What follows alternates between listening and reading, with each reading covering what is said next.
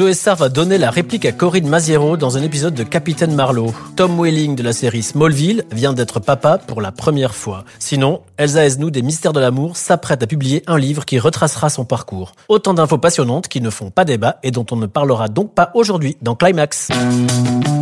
Climax, le podcast qui vous fait regarder la télé avec les oreilles. Bienvenue dans Climax, épisode 3 du débat, des avis tranchés. Tu sous-entends donc que Scooby-Doo, c'est pas culte? Quelques bons arguments, des clashs aussi. Ah mais non, pas du tout. Mais tu délires complètement. Ah non, je, je ne délire pas du tout. Et beaucoup de mauvaise foi. Tous les mois dans Climax, avec mon équipe d'experts, on s'écharpe avec amour, bien sûr, sur les séries. Excellent. On a donc aujourd'hui autour de la table trois super experts, plus méticuleux que Brie Van de Camp et encore plus grinçants que le Dr House, qui ont un seul point commun, celui d'avoir un avis sur toutes les séries. Et oui, même les plus ringardes. Après, pour le reste, il faut bien l'avouer, ils sont rarement d'accord. Le principal, c'est que tu admettes que tu as tort. On commence donc avec Stéphanie, dont le degré de mauvaise foi est inversement proportionnel au nombre de répliques de Michonne dans un épisode de The Walking Dead. Et quand elle n'aime pas une série, bon bah disons qu'elle ne recule devant aucun argument. Je pense que cette série n'a du succès que parce que les gens aiment dire ça. La Casa des Papels. Ce qui est un argument tout à fait valable. Non, qui n'est pas recevable et donc euh, il était temps de le souligner aujourd'hui. C'est QFD sur la mauvaise foi, Stéphanie. Je tenais à dire que j'ai eu un diplôme pour ça. Très bien, j'en étais sûr. À ses côtés, on a donc Katia, notre Marge Simpson, ou devrais-je dire plutôt notre Brigitte Bardot, puisque visiblement dans une série, la seule chose qui l'intéresse, ce sont les animaux. Ouf Je peux même te parler de l'alligator de, de Flic Ami si tu veux. Elvis D'accord. Il s'appelle Elvis. Très bien, ça sonne comme une menace. Et enfin, le redoutable Yann, que l'on appelle Dexter entre nous. Alors Yann, on retiendra de l'épisode 2 de Climax ta définition, disons, très particulière de Game of Thrones. Il y a un côté dynastie avec euh, des épées et des dragons, mais des nichons. C'est exactement ça. Pardon. mais- Oui. Ami poète, rapproche-toi du coin du feu. Sinon, deux petites précisions par rapport à Climax, deuxième épisode. Oui, Stéphanie, les premières saisons de Game of Thrones ont bien été diffusées sur des chaînes de la TNT, en l'occurrence C8 et C-Star, à l'époque où elles s'appelaient encore D8 et D17. Non, tu fais signe là de dire oui, je sais, mais non, t'as dit le contraire. et une précision importante, c'est finalement en avril prochain et pas en été que la huitième et dernière saison de Game of Thrones débutera. Mais ça, on aura l'occasion d'en reparler d'ici. En attendant, c'est une série de notre genre, mais tout aussi célèbre, si ce n'est encore plus, dont nous allons parler aujourd'hui.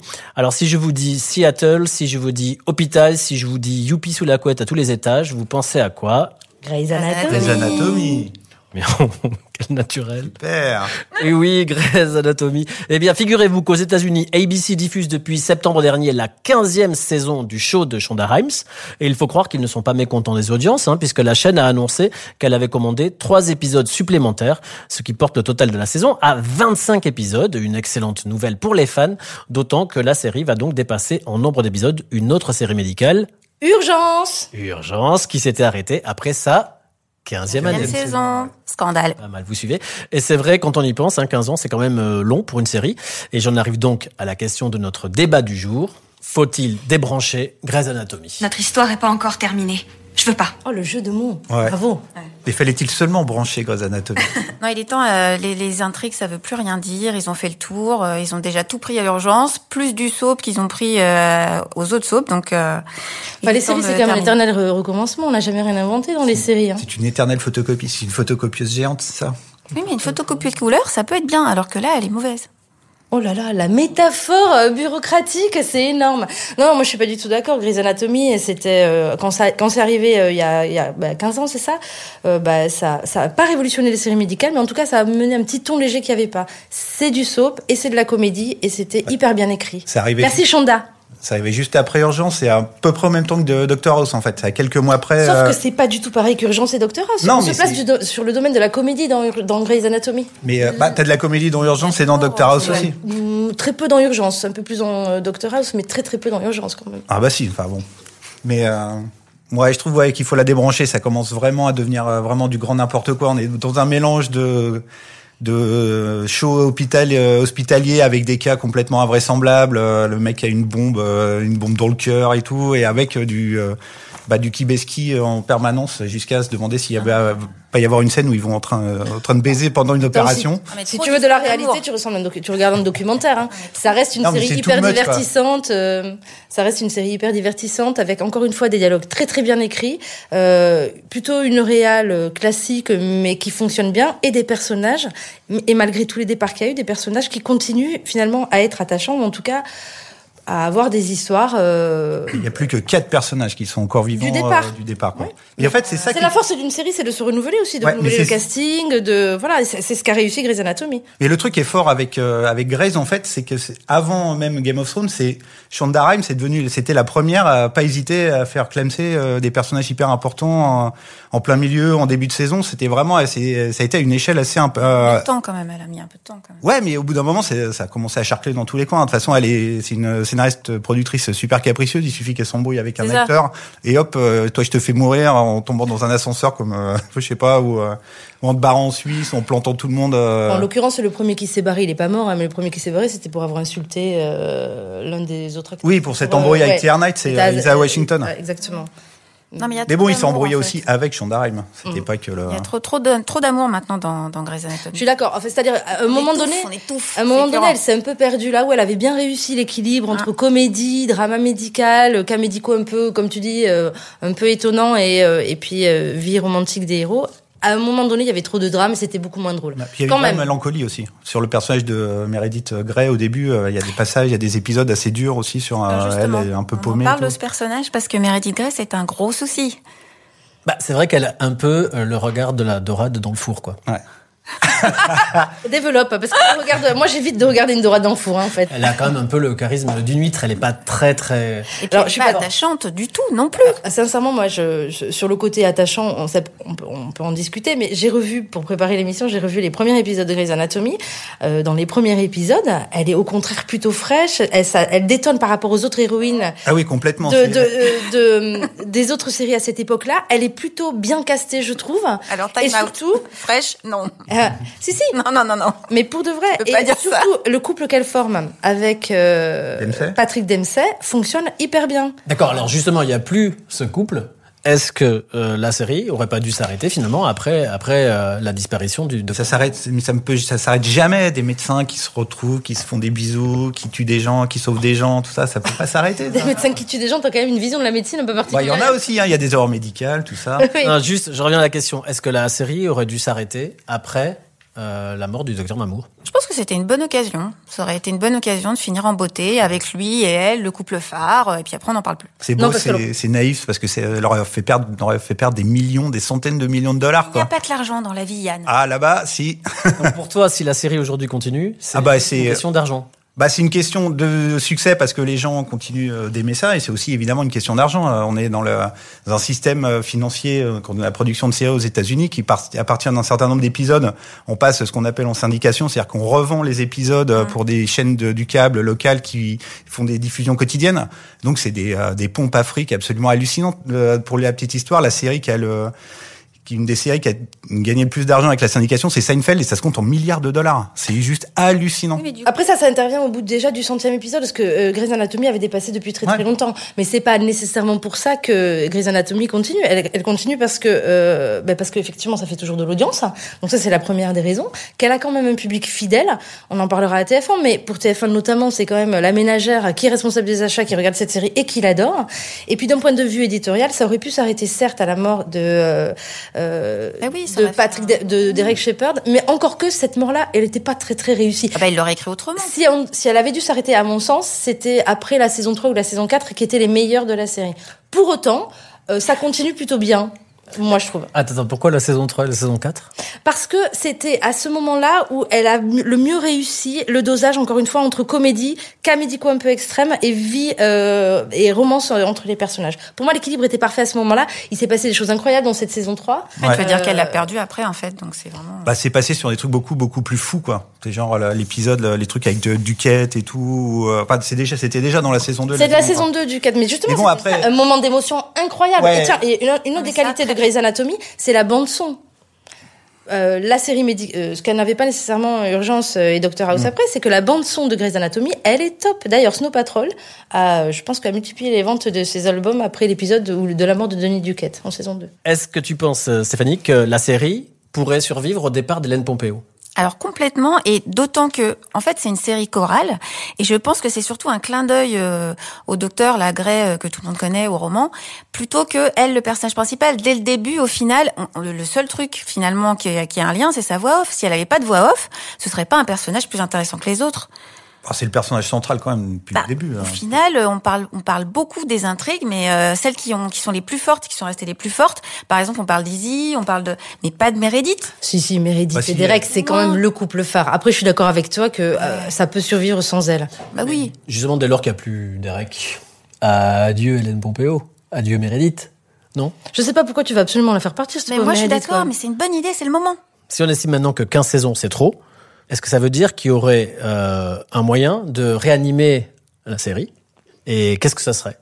Je trouve, pardon, mais que depuis deux saisons, on récupère un petit peu de comédie, ce qui faisait la spécificité de la série. Donc, à mon avis, elle a recommencé à récupérer un peu. La convalescence a déjà un peu commencé. Après, j'aimerais bien qu'on fasse revenir Cali Torres, qui était un chouette personnage pour moi. Un peu drôle aussi, justement. De ramener un peu de légèreté. Christina, ce serait bien aussi. Ouais. Pourquoi Christina? Sandra Oh, c'était un personnage quand même hyper important dans le dans sa relation même avec euh, Meredith. C'est un puis c'est une actrice absolument géniale quoi. Bon maintenant elle cartonne avec Killing Eve, mais euh, Donc il y a peu de chances qu'elle ait envie de ça m'étonnerait qu'Aren. Ah, si sauf s'il y a un bon petit chèque euh, à l'arrivée, mais euh, Tu es cynique. C'est vraiment cynique, toutes, toutes les questions d'argent. Ça marche, voilà, Euh, bah tu ouais. es vénal, JR. Elle serait pas partie si elle avait voulu de l'argent, Sandra Oh. Elle serait restée bien tranquillement dans Grey's Anatomy. Après, son personnage, il a, t'as raison, c'est, il est, c'était le plus grinçant, c'était un des plus intéressants de la série, ouais. À part euh, Meredith, quel personnage devrait partir euh, pour... euh, Meredith, pour moi. à part Meredith, donc je pense que tu as une fixette sur Meredith, tu la détestes. C'est bien Stéphanie, on a compris l'idée. mais moi je suis d'accord. Je pense que si tu veux rebooster la série, faire partir Meredith, ce serait pour le coup une bonne idée quoi. Ça permettrait de repartir quasiment à zéro, euh, faire revenir je sais pas une autre euh, demi-sœur cachée, une des 25 demi-sœurs cachées qu'elle a dans la série et tout quoi. Et le retour de Catherine Hegel? Non, Ah non. Tout le monde s'en fout. Non, pas. Ah non, je pense pas que les gens s'en foutent. Mais je pensais Ça qu'elle fait, elle est partie moi. depuis 25 ans, on s'en fiche. D'ailleurs, elle a, elle eu tort de partir parce qu'elle a rien fait au cinéma, cette pauvre amie. Mais euh, non, non. Alors là, Elle Izzy Stevens, comédies, euh, surtout que sa storyline était complètement pourrie à la fin. Elle devenait hyper euh, chiante. Enfin, je veux dire, pour moi, euh, empathie zéro avec euh, Ah, Izzy. tiens. Bah euh, non, moi je trouve qu'elle était un petit peu pétillante. euh, Moi, Au pour, le, début. pour le coup, je la trouvais plus charismatique qu'Hélène Pompeo. Ah, c'est pas difficile. Hein. donc. Non, ben justement, c'est... Mais Hélène Non, mais, Pompeo, euh, c'est un mystère quand même. Elle a ouais. comment elle a eu le rôle à 35 Comment ans. ils l'ont choisi Alors qu'elle commençait, bah, c'était une actrice qui avait euh, commencé à la fin des années 90 dans des comédies romantiques. Elle avait elle commençait un peu à exploser. euh, elle avait des rôles. Elle a joué dans Daredevil. Elle a joué. euh, Ouais, elle a joué dans euh. Friends. Ouais, mais elle avait un rôle un peu important. Elle joue dans euh, Attrape-moi si tu peux. Arrête-moi si tu peux. De Spielberg et elle a un, un rôle qui a été coupé au montage dans le film de Gondry Eternal Sunshine of the Spotless Mind exactement à la même époque où elle a été castée par Grey's Anatomy donc c'était vraiment c'était une frimousse Il avait, Tout il est avait dit. dû repérer son charisme. Tout est dit, coupé au montage. Après, le casting intégral, enfin, il y a, il y a aucune star dans Grey's Anatomy. Il y a. Patrick Dempsey qui était un peu euh, une ancienne, un ancien beau gosse de rom-com des années 80. En gros, c'est un peu ça. Quoi. Ouais. Mais même Il était surtout célèbre pour sa choucroute, non? Non, mais euh, Ah non, non, Patrick Dempsey, sincèrement, je défie quiconque de savoir dans quoi En, il a Fran- joué. alors en France, il était, il était dans des rom-com euh, fin 80 qui Ouais. sont en France euh, totalement inconnus, mais aux États-Unis, il avait, il avait un petit nom. C'était oui, un il peu avait un le petit seul. nom. euh, Il avait un petit visage, un ouais. petit nom, on le connaissait, ouais. Et puis Shonda Rhimes déjà, c'est une pareil, c'est une scénariste qui vient de nulle part. Elle avait scénarisé Crossroad, une espèce de nanar euh, atomique avec Brit- euh, avec Britney Spears. Et euh, voilà, et après elle a explosé avec ça. Maintenant, elle a fait euh, des spin-offs, elle a fait Scandale aussi. Oui. Mais c'est devenu, c'est c'est une série assez, euh, c'est une espèce de miracle ce truc quoi. Ouais, ouais. Alors justement, si demain euh, on vous donne la possibilité d'écrire la fin de Grey's Anatomy, vous vous imaginez quoi? Moi, je pense que si l'hôpital brûlait, ce, ce serait une bonne manière, en fait, de, de croiser les destins de plusieurs personnages et puis de les faire partir, euh, de, de fermer l'hôpital et de d'expliquer que la série se termine, en fait. Les On faire est tous mourir, tous Oh, carbonisés. pff, une partie.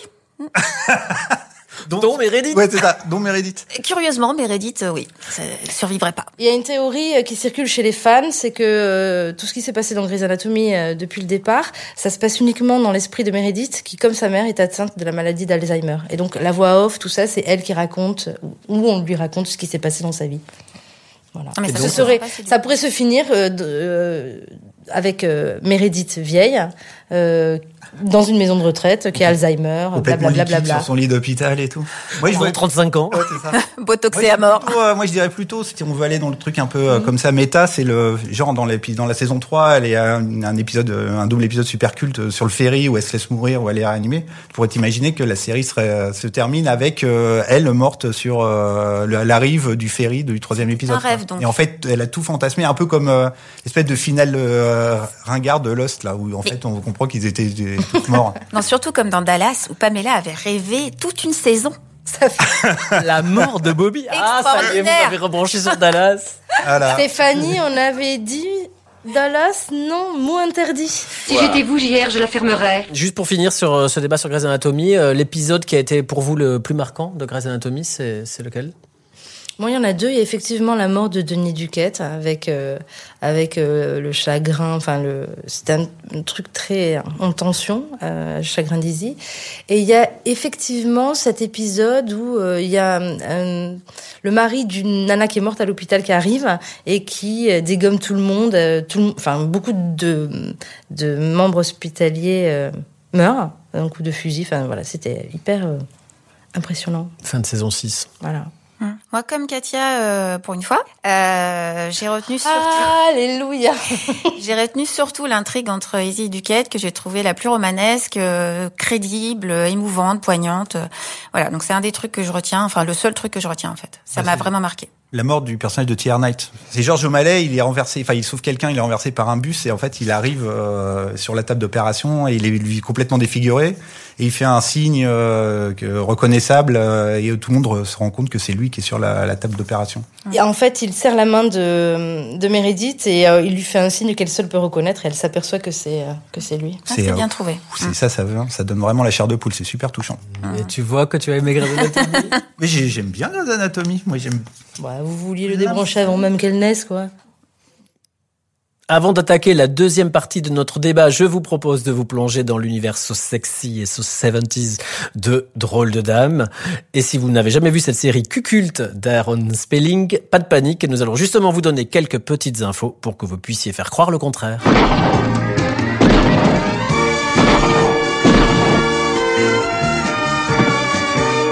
Première info, le pitch, il est simple et d'ailleurs, au cas où vous n'en auriez pas saisi toutes les subtilités, il vous est rabâché dans le générique de chaque épisode pendant cinq saisons. Il était une fois trois filles superbes qui avaient décidé de s'engager dans la police. Mais on les avait cantonnées dans des travaux bien peu passionnants. Alors moi, Charlie, je les ai sortis de ce cauchemar pour les engager. Et je ne le regrette pas, car ce sont vraiment de drôles de dames. C'est à l'époque la première fois que l'on voit à la télé des femmes détectives résoudre des enquêtes, des enquêtes plus proches de l'univers d'Alerte à Malibu que d'Arabesque.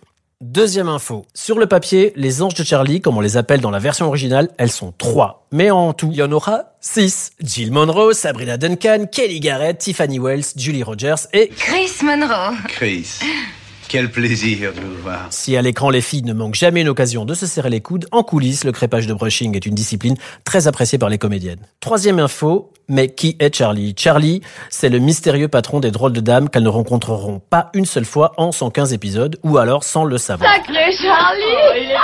Alors surtout, ne faites pas semblant de savoir à quoi il ressemble, hein, car le téléspectateur non plus ne voit jamais Charlie, ou alors juste de dos dans des scènes très courtes, entouré de filles ultra sexy, façon stéréotype du Playboy des années 70. En fait, Charlie, c'est juste une voix au téléphone qui confie des missions à ses trois détectives Good morning, Angels. Morning, Charlie. et qui les félicite à la fin de chaque épisode. Quatrième info, drôle de dame, c'est surtout Farah Fawcett. Si les actrices deviennent immédiatement des stars, l'ancien top modèle jusqu'alors cantonné dans des travaux bien peu passionnants devient en quelques mois un phénomène. Sa coiffure notamment est copiée dans le monde entier. Et pourtant, elle n'a participé qu'à la première saison de la série. Il faut dire que sa vision de la série n'était pas très flatteuse. Dans une interview accordée en 1977, elle avait expliqué le succès des drôles de dames par le fait, je cite, qu'aucune des actrices ne portait de soutif. Well, thank you, Charlie.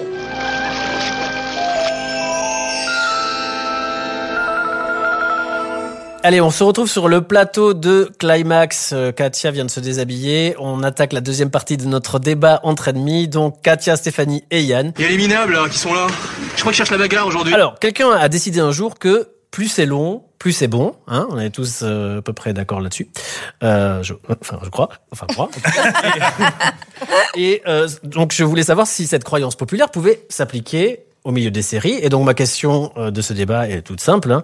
Les séries les plus courtes sont-elles les meilleures? Alors, Juste euh, avant de commencer, je ne me suis pas déshabillée. Hein. Euh, J'ai enlevé mon pull. Parler de Derek, ça me voilà, ça, ça me donne chaud. Ça te donne des palpitations. Des choses. Voilà. Ok. Alors, alors, je ne sais pas si ce sont les meilleures. En tout cas, il y en a certaines qui auraient dû s'arrêter très très vite, en effet. Euh, par exemple, euh, Prison Break.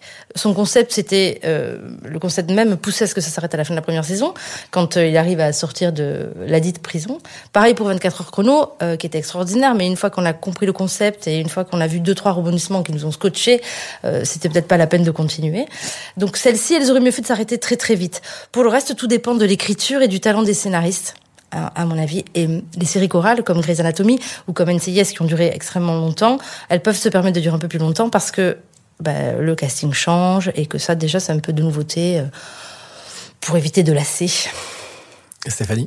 Ah, pour moi, il y a deux choses. Euh, C'est-à-dire qu'il y a certaines séries qui devraient s'arrêter au bon moment.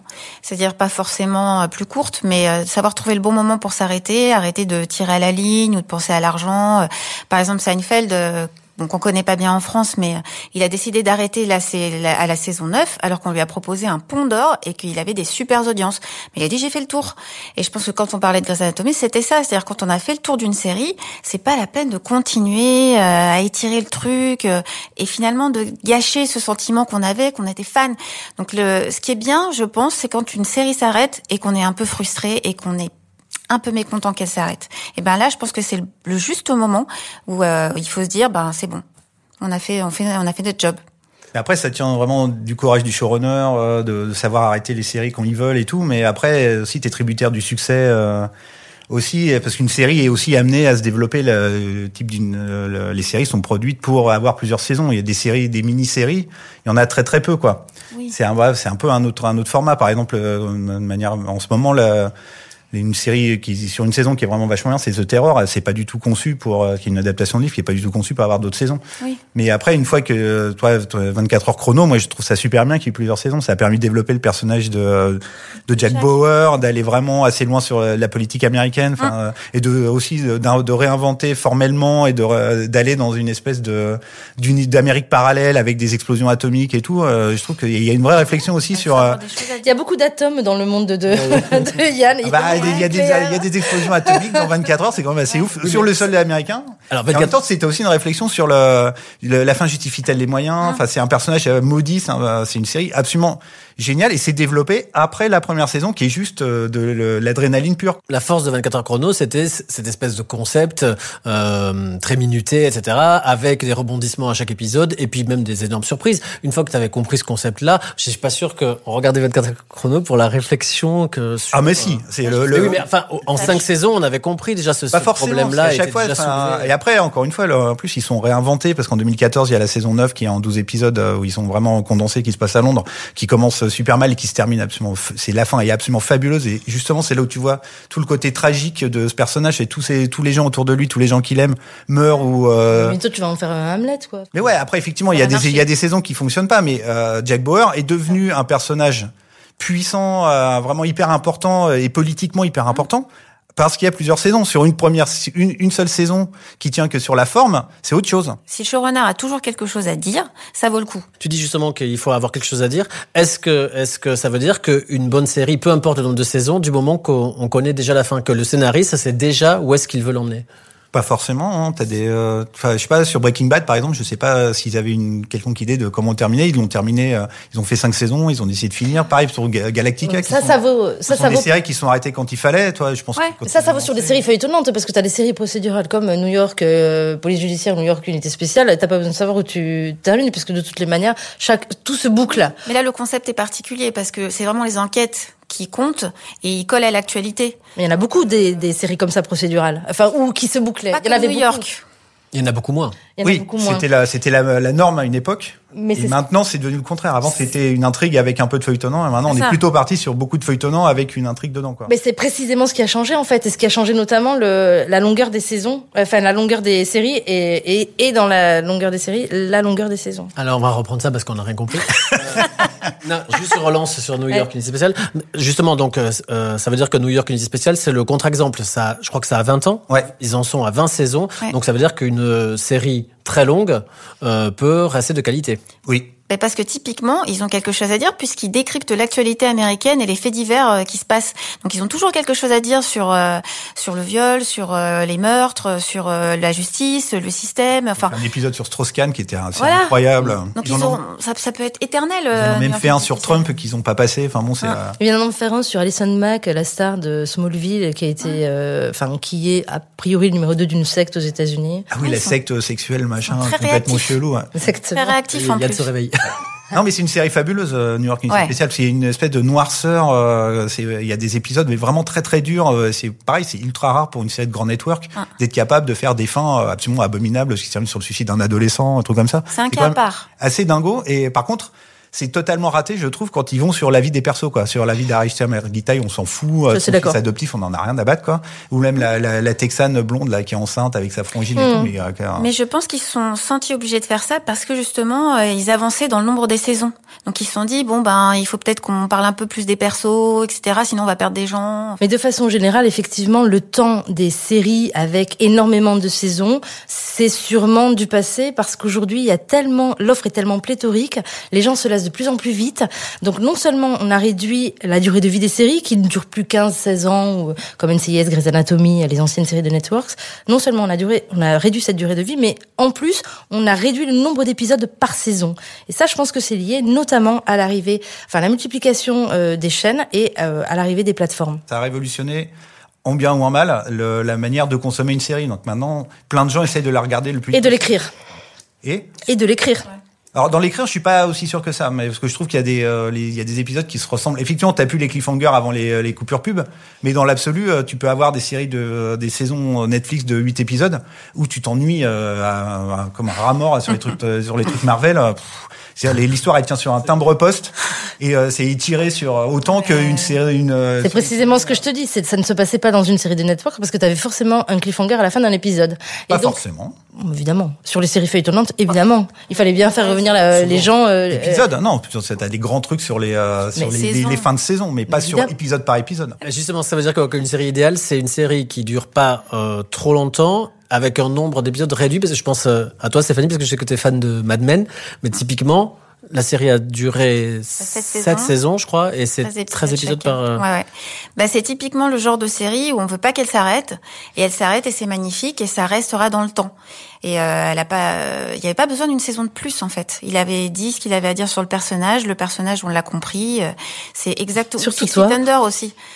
Ou Six Feet Oui. Under, c'est aussi un, un exemple, c'est-à-dire qu'elle se termine comme il faut, on en garde le bon souvenir, ça marque le, le téléspectateur parce que on n'a pas cette déception de se dire ah ouais mais c'est moins bien qu'avant quoi. Non, ça se termine juste quand c'est euh, au top. En l'occurrence, on a l'impression qu'il y a un vrai travail qui est déjà imaginé quasiment au, au lancement de la série, où j'ai l'impression qu'ils ont, ils ont déjà réfléchi à comment terminer leur. Euh, Ouais, je sais pas s'ils pensaient s'ils avaient six saisons euh, Moi, je pense que ça se sent quand, euh, en tout cas, pas forcément une fin Mm. écrite, mais qu'ils ont une vision et qu'ils savent là où ils vont. Et du coup, ils ont, ils ont leur, euh, leur étalement. Et par exemple, il y a une série qui s'appelle Crazy Ex-Girlfriend. Bah, la nana, dès le départ, avait les trois saisons dans sa tête, écrites. Et elle savait exactement, euh, chaque saison, de quelle thématique ça parlerait. Et elle s'est pas du tout demandé, est-ce que ça va être un succès, est-ce que ça va pas être un succès. Il en faut des séries comme ça. Typiquement, quand on pense à Game of Thrones, dont on a beaucoup parlé la, la dernière fois, euh, ils savent qu'ils vont arrêter à la fin de la huitième saison, alors que au, au vu du phénomène que c'est actuellement, ils auraient pu se dire, ben on y va, on y va, on tire la ligne. Alors après, il y a quand même un autre système qui, pour eux, euh, aux États-Unis en tout cas, qui est très fréquent quand une série marche très bien, c'est de, de créer un spin-off. Ou là, en Un l'occurrence, euh, un préquel pour euh, pour euh, Game of Thrones, puisque c'est ce qui est en chantier. Et effectivement, il y a beaucoup de séries qui ont essayé de rebondir via euh, des spin-offs, même si c'est pas forcément la bonne solution pour pour euh, Après, là, Après, je connais pas l'économie de la série, mais est-ce qu'elle est vraiment rentable hein, Parce qu'elle elle coûte quand même très très cher. Et je, je peut-être qu'aussi c'est, tu vois, c'est- C'est un tel phénomène. Je pense qu'ils auraient pu continuer quand même euh, quelques saisons. Après, on sait pas, hein, ça, là, pour l'instant, ils annoncent la fin de la, à la fin de la saison 8. On va voir comment ça va se terminer. On n'est pas à l'abri, euh, si c'est vraiment un carton intergalactique, de faire revenir. euh, Atomique, si c'est un carton atomique. j'ai pas, dit, j'ai pas dit atomique. C'est souvent le nanar qui est atomique. Ah oui, c'est vrai, c'est vrai. Ou nucléaire. Oui, il est souvent décérébré également. Ouais, aussi. c'est vrai. Mm. Ou alors, ils peuvent avoir une, une vie suivante au cinéma, tu vois, ça peut être une bonne solution. hein. Comme Downton Abbey, du coup. Et Camelot. Alors ça, ça fait 10 ans qu'on en parle. Enfin, qu'il en parle Mais d'ailleurs, pour parler des séries françaises, c'est sur 10% où ils ont déjà annoncé a priori. Bah, là aussi, on est, je suis d'accord avec toi, Yann. euh, On ne sait pas ce que réserve l'avenir, mais a priori, ils ont annoncé que après la quatrième saison, euh, il n'y aura pas de suite, alors que euh, le succès quand même de la de la série euh, euh, est important et que même le regard critique est bon, alors que c'est plus difficile quand même avec une série française en général d'avoir un bon regard critique. Ouais, ouais. Enfin, sauf Katia, bien sûr, qui adore Joséphine Ange Gardien, mais sinon, les... Et que le principe peut être renouvelé parce que c'est des stars qui viennent dans un épisode, donc. euh, J'essaie de te faire disparaître, mais ça ne marche pas. Comme Joséphine. J'ai sa taille, hein, mais pas ses pouvoirs. Mais en parlant de, de, de séries qui avaient été annoncées euh, comme euh, pouvant s'arrêter et qui finalement ne s'arrêtent pas, c'est Engrenage sur Canal+. Au bout de cette saison, ils avaient dit que c'était la dernière, ben, il y en aura une huitième, finalement. Moi, je trouve ça dommage, moi. Je comprends pas ce retour en arrière. euh, je vois pas euh, ce qui a pu les convaincre de, de prolonger, quoi. J'ai peur que ce soit la saison de trop. Sexy Thunder, ils ont pas fait la saison Non. trop. Mad Men non plus. Pas vu Mad Men. Et les feux de l'amour, pas encore. Non, mais oui. Ah, c'est autre chose. Les feux de l'amour, c'est pour toujours. Des jours et des vies viennent de fêter leurs 55 ans de. J'adore. C'était super. Faut qu'on nous rende des jours et des vies. Ouais, très bien. Ça, ça va faire l'objet d'un d'un prochain climax. euh, promis. C'est magnifique. Et voilà, c'est déjà la fin de Climax épisode 3. Je sais, c'est encore plus tragique que la disparition du docteur Mamour. Merci Katia, merci Stéphanie et merci Yann pour votre participation si énergique. Cette histoire entre nous est finie. C'est terminé. Et puis on se retrouve tous le 22 février pour un nouvel épisode de Climax. Vous pouvez aussi nous écouter sur Apple Podcast, sur Spotify, Deezer, Pipa, sur iTunes, sur SoundCloud. D'ici là, on compte sur vous pour parler de nous puisque notre défi désormais, c'est de durer 15 ans. Allez, ciao Salut. Salut Salut